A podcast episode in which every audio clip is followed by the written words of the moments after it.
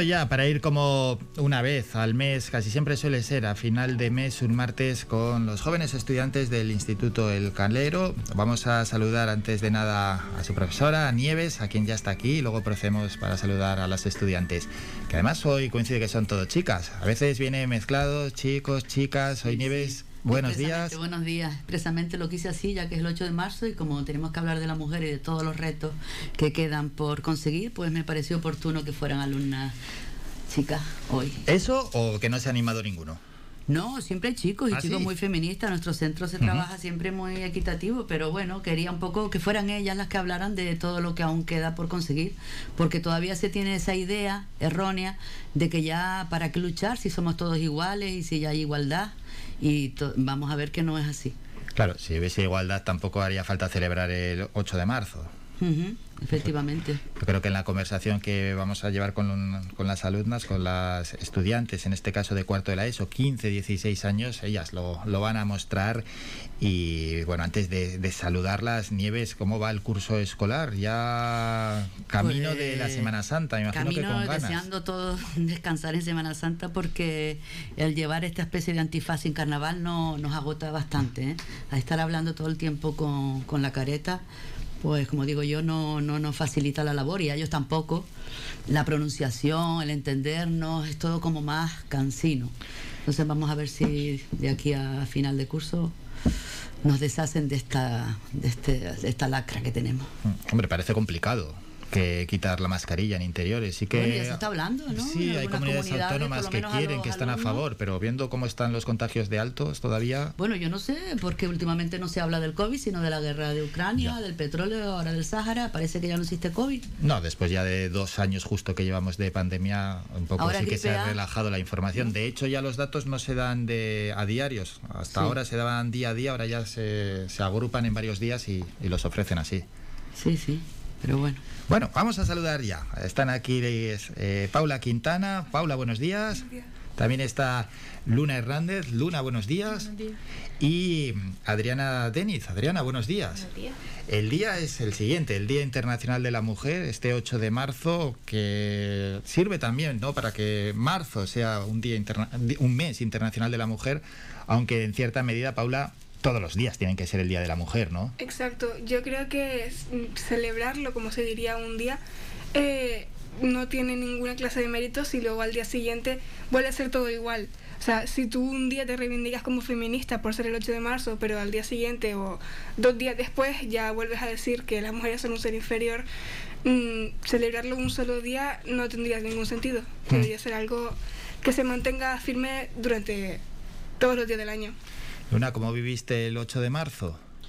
Hombre, pues la verdad que lo viví intenso porque creo que es un día súper necesario y que nunca viene de más recordar pues la importancia que tenemos la mujer en la sociedad. Y creo que es una guerra, pues como dijo mi compañera, constante y yo lo viví intenso y queriendo reivindicar también eh, el feminismo y lo importante que es la igualdad en, hoy en día. Hmm. Y Adriana, por tu parte. Por mi parte también lo viví bastante intenso, incluso emocional, porque mm, emociona por la tele, en este caso, ver tantas manifestaciones que nos tenemos que reivindicar todo el rato eh, por un derecho que debería ser constante, como dijeron mis compañeras. Un poco bastante emocional y por nuestra parte a mí me gustaría en un futuro ir incluso a esas manifestaciones y apoyar a lo que es mi género. Pero por ahora, como soy menor, pues no me es posible, pero yo, yo lo creo así, que deberíamos reivindicarlo. Bueno, pues en un par de añitos ya...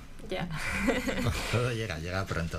Bueno, vamos a ir ya a desgranar el asunto. En este caso, Paula, preguntar ya primeras preguntas, primeras cuestiones sobre el tema. ¿Qué retos y qué espacios les queda a las nuevas generaciones para conseguir en cuanto al feminismo? Yo empezaría hablando de lo que es la... Mm, el hecho de que por ser mujeres no nos puede gustar nada. Es como que si te gustan ciertas cosas eres tal, si te gustan otras eres cual. Por ejemplo, eh, si te gustan los videojuegos, eh, lo haces por atención masculina y si no, eres aburrida y no te interesa nada. Si te gusta mm, vestirte femenina es porque estás buscando mm, cualquier cosa y si te gusta vestirte como se diría de forma más masculina es porque eres una marimacho y tal. Es como que nos guste lo que nos guste, siempre se nos va a juzgar y nunca se nos va a dejar eh, expresarnos con libertad.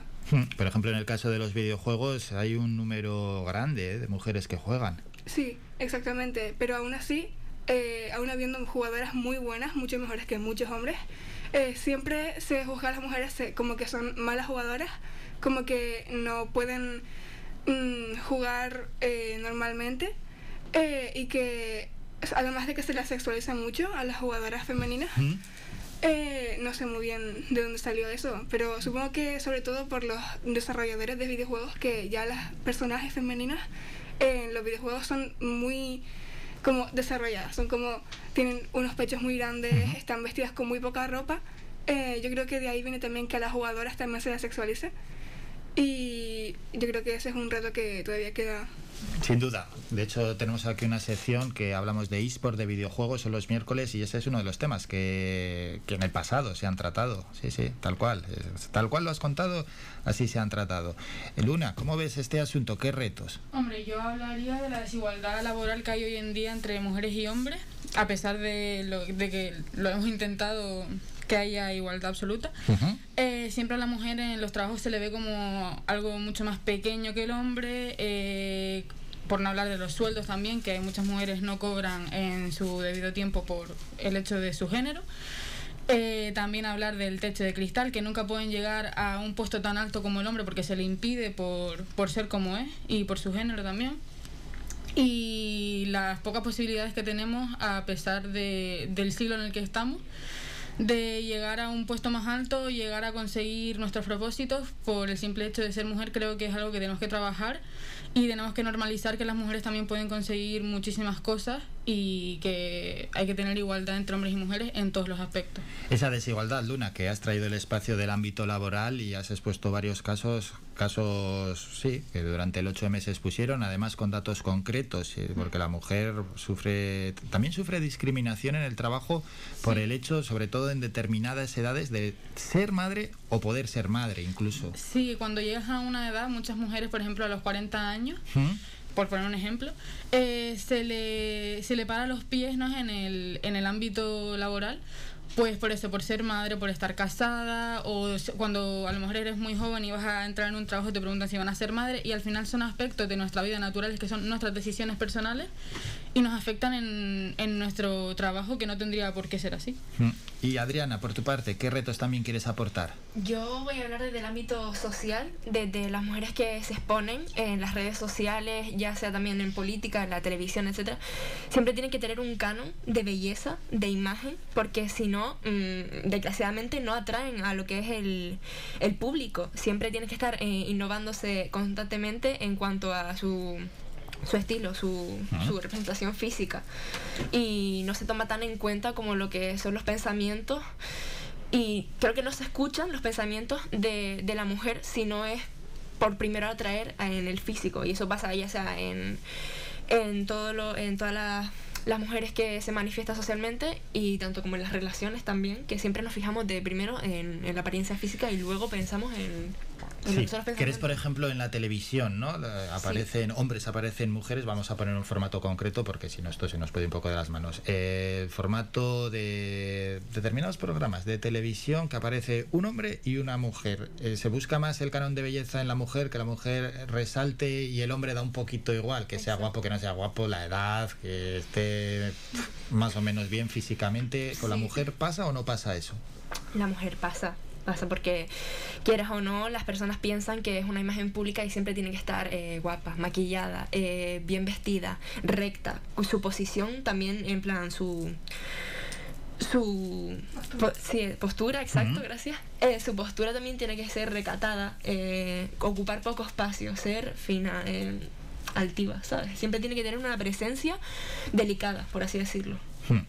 Y es verdad, porque yo puedo poner ejemplos, ¿no? En el caso de los deportes, eh, la- en el mundo del periodismo, las periodistas que iniciaron en el, periodismo deportivo no destacaban por, por su belleza, eran buenas periodistas, pero luego eh, las periodistas que, que se incorporaron sobre todo a la televisión, en este caso para acompañar a, los programas deportivos, destacaban por sí, por su belleza realmente y era en algunos casos hasta un poco era bastante llamativo, ¿no? Era todo periodistas, chicos, hombres de cualquier forma y condición y siempre una mujer bastante atractiva en, en ese ámbito deportivo que encima había veces que se notaba que a esa mujer no le gustaba ni tan siquiera el deporte. No voy a dar casos concretos, que podríamos incluso hasta dar algún caso concreto, pero, pero que no, que no le. Y el, y el tiempo ha dado la razón, porque al final esa periodista no se ha dedicado al deporte y es que no le gustaba el deporte. Lo que pasa es que, bueno, pues era un cuerpo bonito y una cara bonita Claro. y, claro, y ella no va a decir que no tampoco. Al final te están pagando bien, te vas a, a lanzar a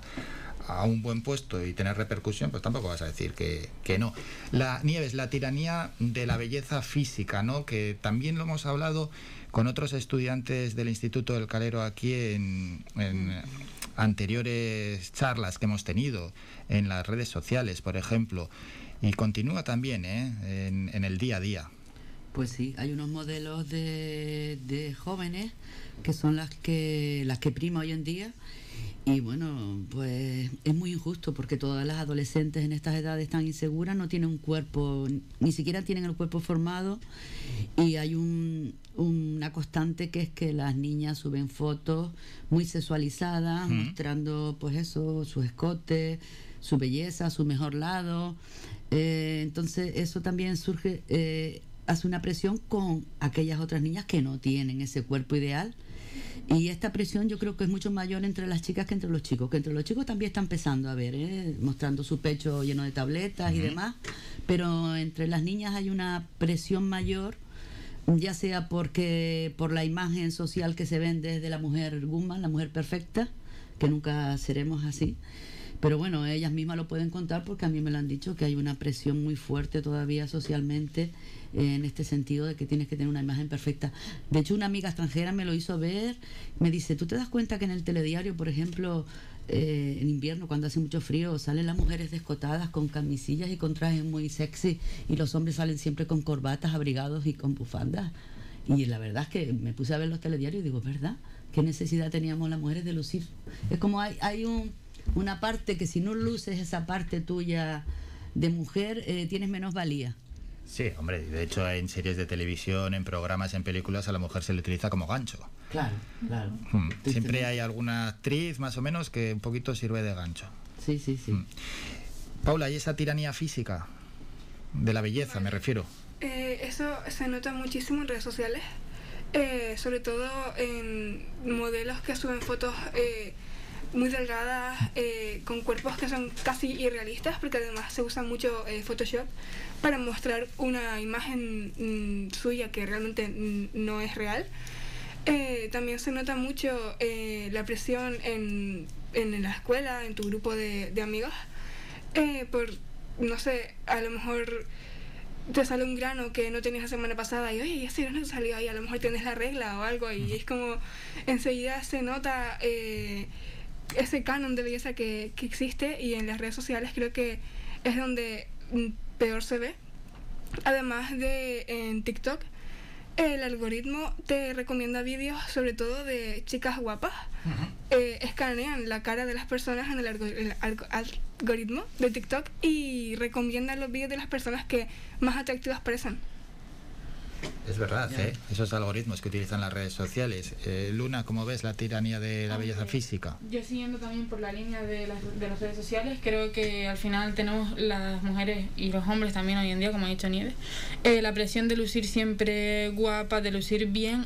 Y también esto, eh, con el tema que ha dicho Paula, en el instituto, en las redes sociales, también nos lleva a la comparación entre mujeres, que creo que es algo que a día de hoy nos pasa a muchas, por no decir a todas.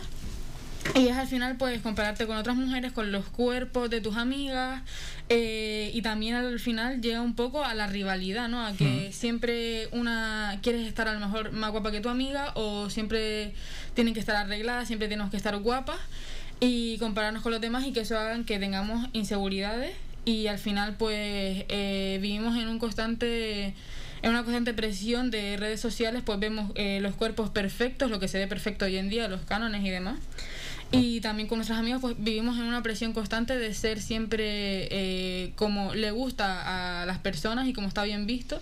Y es al final bastante duro tener que vivir con, con esa responsabilidad, por así decirlo, ¿no? Con la responsabilidad de ser siempre eh, de una manera bien vista y no poder ser tú misma, ¿no? Porque al final eso también nos, eh, nos hace que no seamos libres del todo y no sentirnos pues a lo mejor liberadas y siendo nosotras mismas vistiendo como nosotras queremos y demás. Es verdad que también tiene que ver con la autoestima y la autoestima que tenga cada persona pero si una chica es insegura pues al final eso le afecta mucho más y termina siendo una persona que no es vistiendo una, de una manera que no es como a ella le gusta y es bastante duro y cada vez hay más casos. Sí, sí, le puede causar un conflicto emocional enorme, es verdad. Y Adriana, esta eh, doble parte, ¿no? En las redes sociales mostrar imagen, pero también en, en la calle, en el día a día, en cualquier actividad que estéis haciendo. Sí, eh, yo quería hablar, mis, mis compañeras hablaron de un tema general más bien. Yo quiero hablar de un tema concreto que sería el vello el, los pelillos que siempre tenemos, eh, todo el mundo, creo yo, eh, que ahora está visibilizando en redes sociales y en la, calle, como tú dijiste, tal, eh, lo, de, lo del vello, que no era necesidad de depilarlo. Muchas personas aseguran que, que eso es parte de la higiene en las mujeres, porque los hombres ya lo ven más habitual, pero hay un movimiento que está diciendo que se están reivindicando, están diciendo, mira, yo también tengo vello, yo soy una mujer, tengo vello y, y, no me lo quiero depilar porque yo no quiero depilármelo y no es antihigiénico ni mucho menos, pero eh, algo que antes no, algo que antes se, se tapaba, ahora se está saliendo a la luz y, y, la verdad que está haciendo un movimiento bastante curioso, curioso exacto, Como los hippies en los 60 y los 70, Nieves. Para, pues mira, me alegro. Sí, sí. Bueno, vamos a hacer un descanso, nos vamos a publicidad y a la vuelta continuamos hablando.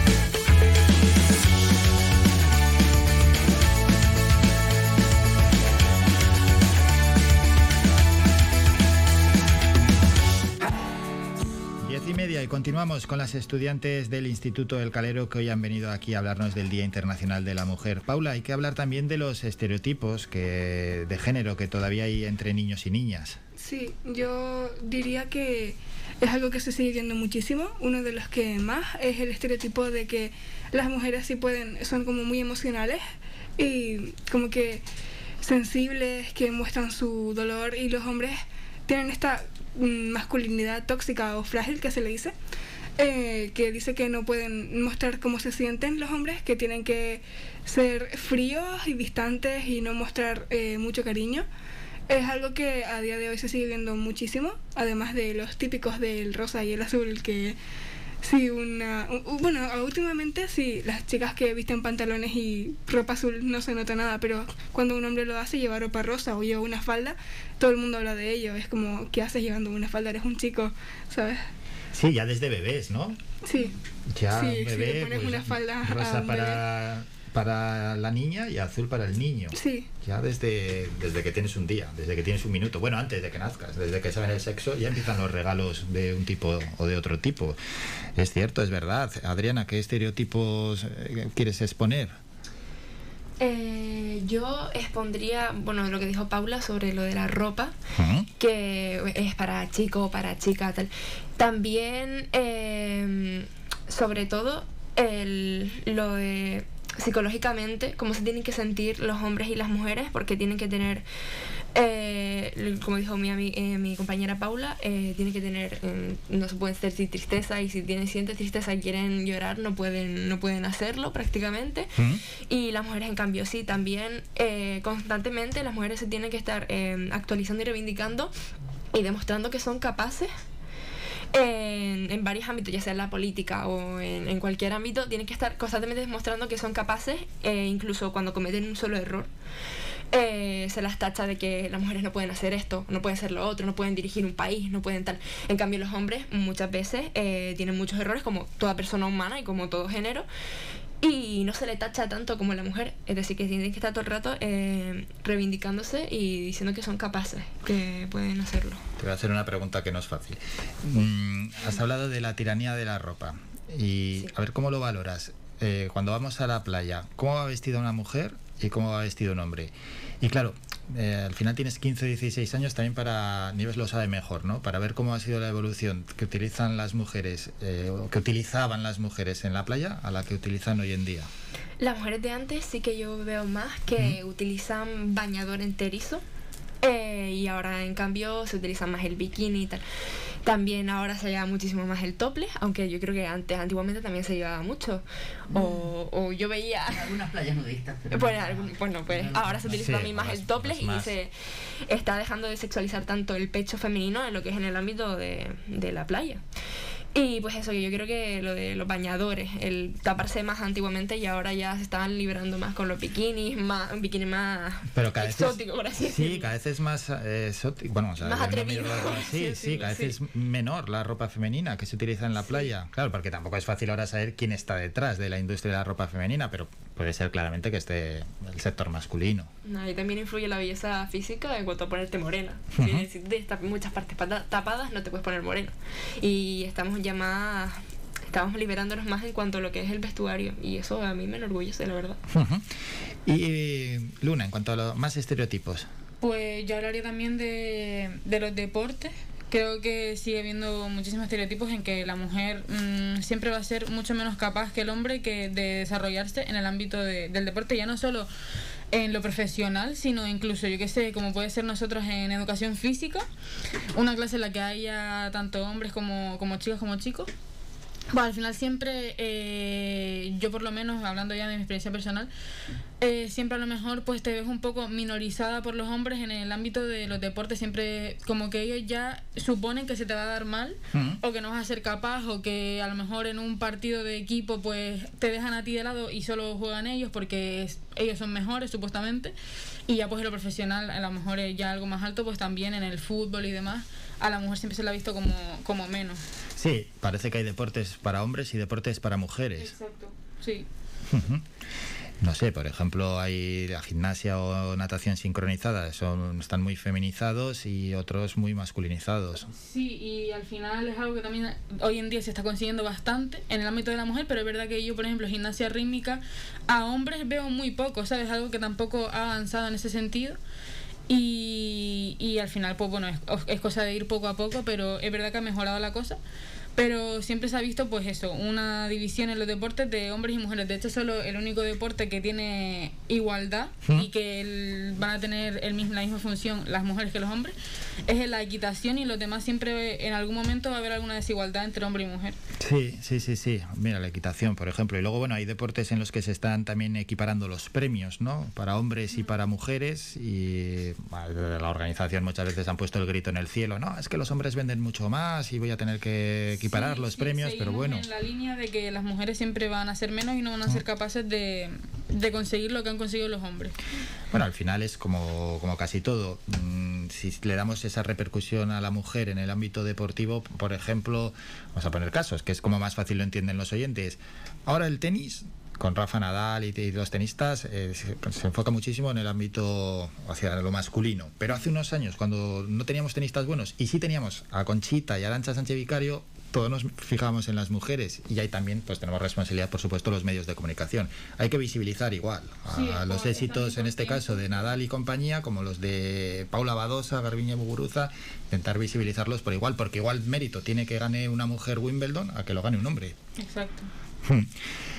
Y continuando con, con el tema Paula eh, sigue habiendo, y además hay estudios, hubo un estudio de la Universidad de La Laguna que decía que, sobre todo los jóvenes, que negaban la, que no había machismo, que, que esto de el Día Internacional de la Mujer era innecesario, que el feminismo, bueno, era una cosa gratuita y también totalmente innecesaria porque había una igualdad real.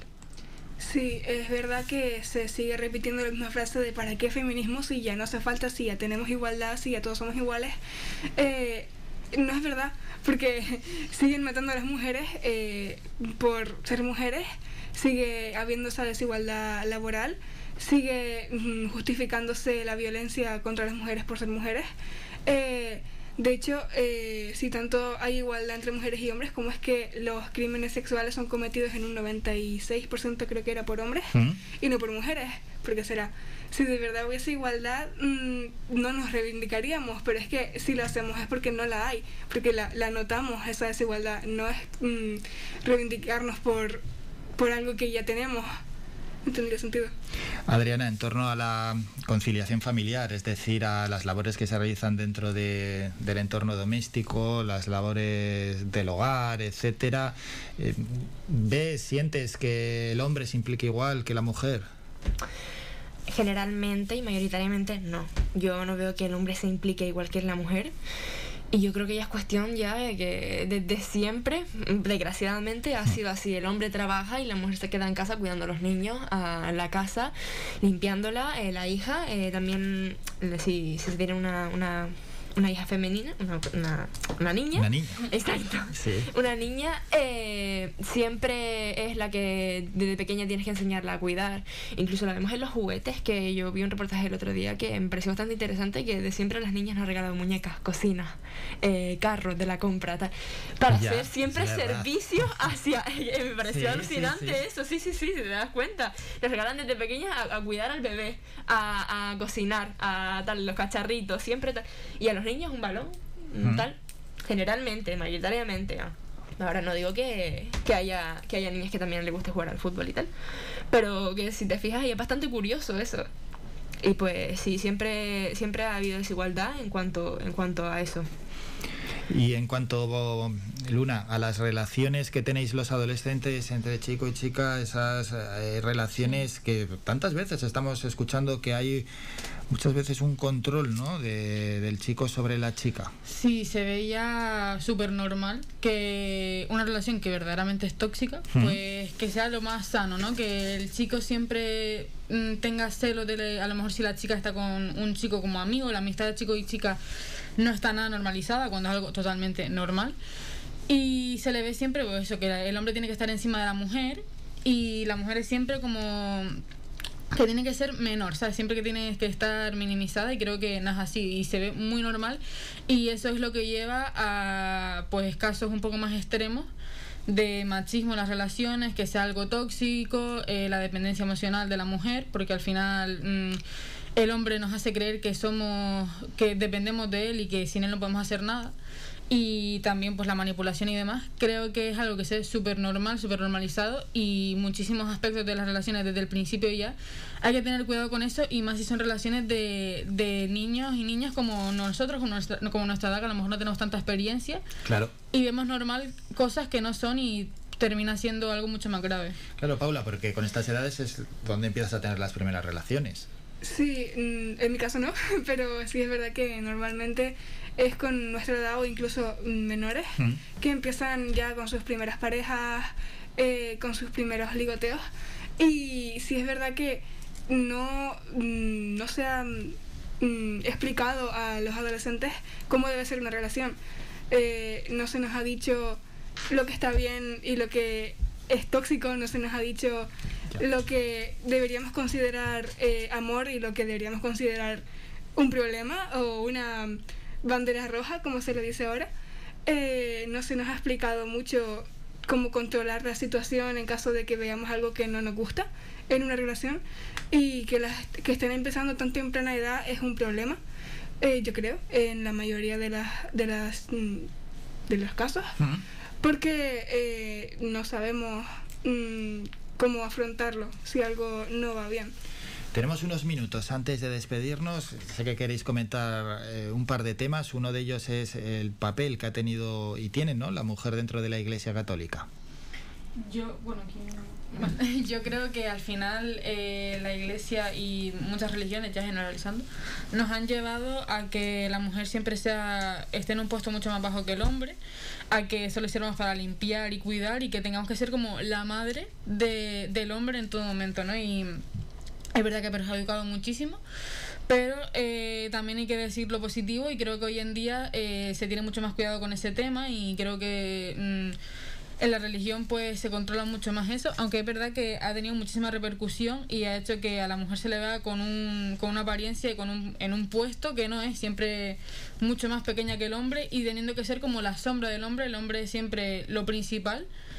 Y la mujer es lo secundario y solo la utilizan para presumir los hombres cuando les interesa. Y creo que, que, la religión ha tenido bastante que ver en eso, pero también es verdad que estamos consiguiendo poco a poco que esto vaya progresando y tengamos nuestra propia opinión sobre este tipo de, de temas y ya vayamos controlando un poco más. ¿Qué quieres aportar sobre el tema, Adriana? Yo iría, eh, seguiría con la misma línea que mi compañera, que siempre se nos ha puesto a la mujer en un segundo puesto. Yo creo que también lo ha inculcado muchísimo la, la, lo que es la religión. Por ejemplo, voy a poner otro ejemplo, la cristiana. Eh, Eva fue la que se comió la manzana el, del pecado y fue Eva la que cometió el pecado. Eva salió de la costilla de Adán. Pero yo, yo, soy, yo, yo soy cristiana y verdaderamente eso lo veo mal. Pero como, como dijo mi compañera, y hay un avance. Sí, se puede decir avance. Dios es masculino, Jesucristo es un hombre. Exactamente. Y 12 apóstoles. es que no hay ni una mujer por error. No, no, no, no, que para nada, para nada. Sí, yo que sé. se puede ver a, a simple vista, que no meterse con la religión. Sí, una sí, mujer, sí, sí, y aparece, bueno, María Magdalena por ahí por detrás y poco más. Exactamente, María Magdalena, por ejemplo. Ya, sí, sí, ahí ya lo tienen un poco complicado para hacer una revisión de la historia de la Iglesia Católica, ya lo, lo van a tener complicado. Y el último tema, antes hemos hablado de la aparición de las mujeres en televisión, en programas de televisión, en determinados ámbitos informativos, también en películas y en series, pero es que desde muy pequeños no, eh, el papel de la mujer en películas de, bueno, de tirada enorme, como las de Pixar, las de Disney, ¿qué papel se le ha otorgado habitualmente? Hombre, pues siempre yo creo que se nos ha otorgado el papel de estar en busca, pues lo típico del príncipe azul, ¿no? De esa falacia, porque es lo que es. Y siempre depender de, de un hombre que nos cuide, que nos salve, que esté siempre encima nuestra. Y dependemos de él, dependemos de él para ser felices, para tener una casa, para tener dinero, para tener todo. Y eso al final, eh, que te lo inculquen desde tan pequeño. ¿Mm? Es algo que quieras o no repercute en un futuro, igual que a lo mejor puede repercutir las tus opiniones de la familia, pues al final lo que tú veas en la tele es lo que se te mete en la cabeza cuando eres pequeño, que al final los niños son como esponjas. Y creo que no es bueno que eso sea así, pero es verdad que también, antes lo estuvimos hablando, que muchas princesas de hoy en día, princesas Disney, por ejemplo, que es lo que más así, eh, pues ya saben valerse por sí solas, no siempre dependen de un rey, a pesar de que en el tema de físico sí sigue siendo más o menos igual, que ahora lo tocarán el tema a mis compañeras, pero no siempre dependen de un hombre, sino que son independientes ellas y, y creo que es algo un paso. Adriana y Paula y nos vamos. Sí, yo tendría el mismo argumento que mi compañera en cuanto a lo físico, que ya dijo que respondríamos nosotras. Sigue habiendo ese mismo canon de 90, 60, 90, porque si no, desgraciadamente no atrae al público, incluso a los niños, a los infantes que tampoco tienen tanto conocimiento de lo que es el cuerpo, el físico, como para decir no me gusta. pero sí que influye muchísimo en esas películas, en lo que son las princesas Disney, que tienen que ser salvadas del dragón, tal siempre influye en, en, lo que es la infancia. Y te cuesta más decidir cuál es el camino correcto para decir esto está mal y esto está bien, porque siempre te lo han inculcado de pequeños, entonces es un poco un problema, sí. Y Paula. Además de todo lo que es el canon físico, yo creo que algo que se nota muchísimo no solo en películas infantiles, sino en literatura y en novelas juveniles, es el hecho de que siempre la mujer más interesante, la que tiene la mejor trama, el mejor desarrollo y el mayor poder, se enamora del hombre más básico y aburrido de la trama. Siempre es como que la mujer más empoderada, por así decirlo, eh, acaba eh, saliendo con el chico que menos te puede interesar, porque es como para darle ese foco de protagonista, aunque realmente no se lo merezca porque es un personaje mm, completamente eh, inútil en la trama. se le aporta a la mujer más interesante. Y viceversa. Sí. Sí, es bueno, hemos escuchado a las estudiantes del Instituto El Calero, a Paula Quintana, a Luna Hernández y a Adriana Denis. Muchísimas gracias, por estos minutos y enhorabuena por la exposición. Gracias a ti. Bueno, Nieves, otro día más. Sí, sí, muy bien. Ya, ya han visto, hay- todavía quedan retos por solventar, pero mientras haya alumnas y chicas como esta, inteligentes, rebeldes, reivindicativas, feministas, yo creo que nada está perdido. ¿eh? Hmm, hay que citarse ya para el mes que viene. Sí, yo creo que el mes de abril, como es el mes de San Jordi y el mes del libro, vamos a dedicarlo a, a- todavía seguimos leyendo, que leen los jóvenes de hoy en día, algo así creo que estoy... El 23 de trabajando. abril, el día del libro, a ver, Hmm. ese fomento de la lectura Que hay es- muchos más lectores de los que creemos, ¿eh? que los jóvenes leen mucho. Y aquí tenemos... Pues sí, pero los datos que tenemos también de lectura. lectura adulta son un poco tristes, ¿eh? Y eh, los que tenemos aquí en el archipiélago, en comparación también con otras zonas y otros países, son bajos. Sí. Eh, Así que vamos a animar. ese tema, a ver si desde los jóvenes animamos también a los adultos a que lean un poquito más. Sí. Lo dicho, muchas gracias por haber venido, ha sido un auténtico placer. Hacemos un descanso y volvemos con...